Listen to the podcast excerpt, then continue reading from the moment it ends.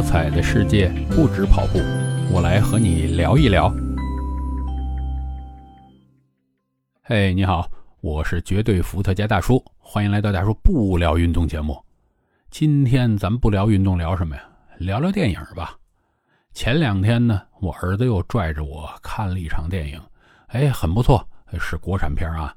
那看完这个电影之后呢，我不说这一场电影。而是突然间发现，我这些年看电影的一些小小的变化，看好莱坞的片呢越来越少，看国产片越来越多啊。那为什么好莱坞的片越来越不受我个人的这个喜爱呢？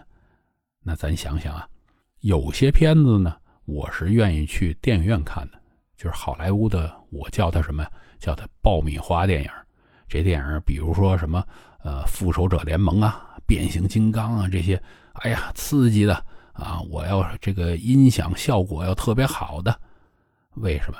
因为你在家里边没有那个体验。但是这一类的好莱坞电影有一个什么问题呢？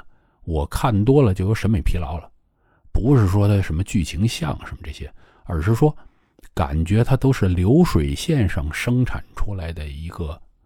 产品，一个并不是艺术品了，而变成产品。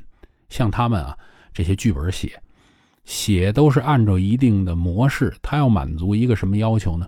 就是我到了第几分钟，我就要一个高潮；我到第几分钟要一个高潮啊！这个如果他不按这个节奏走，有的时候我都会感觉比较奇怪，因为我来你这儿是寻找这种感觉来的。你突然间不按套路出牌，那可不行啊，是不是？于是乎呢，这种流水线上生产的电影呢，呃，越来越不会让我打起这种兴趣。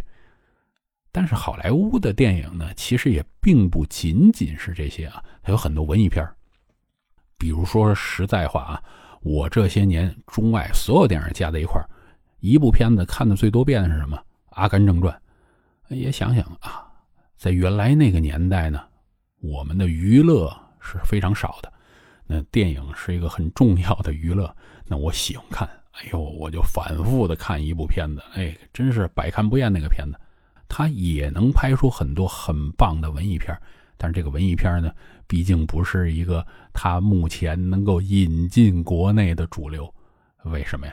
文艺片应该是不如这些大片啊，这些动作片来的赚钱，那你大家进电影院可能都是图个热闹，作为某一种消费的方式，就是说爆米花嘛，我去那儿哎看两眼，吃爆米花什么都来得及。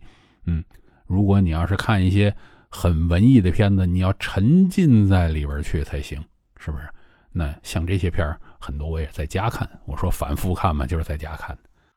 好莱坞的电影呢，其实也是在不断探索一些新鲜的。拍摄手段，那比如说，好像是叫《一九一四》吧，就是大致从头到尾就是两个长镜头就拍下来了，嗯，这个镜头都不带切换。像这种呢，他们的很多导演也在不断的尝试一些很新颖的电影的手法，那也会给我这样的观众带来这个巨大的感官上的刺激，觉得哇，真了不起，人家在探索。但实际上呢？咱们国产片呢也越来越进步，像这种长镜头的片子我也看过，我忘了那个是叫什么片子了啊？它就是讲的一个呃乡村的呃有一点这个魔幻现实的这个，哎看着看着我就觉得，哎，他这两三分钟这个镜头都没换过，甚至到了快到最后那点儿，他应该有是十分钟那么一个长镜头一直在那儿，我觉得哦。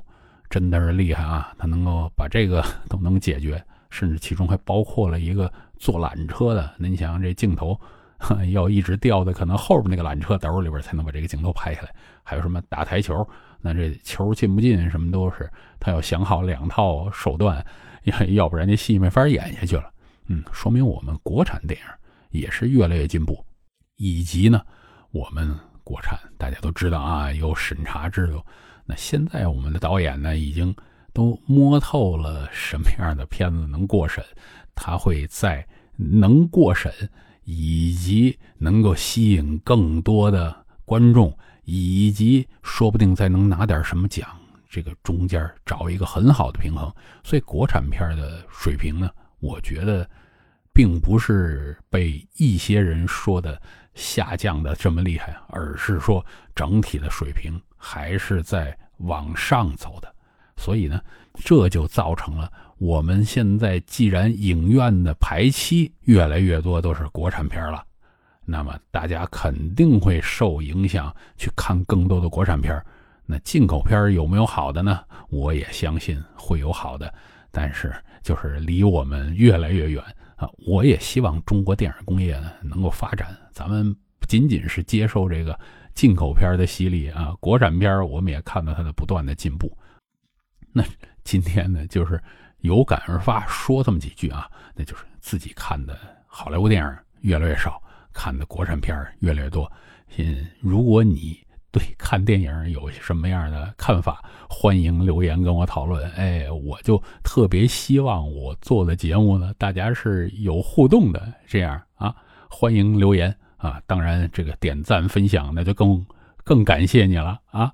今天就聊到这儿，咱们有空继续的不聊运动。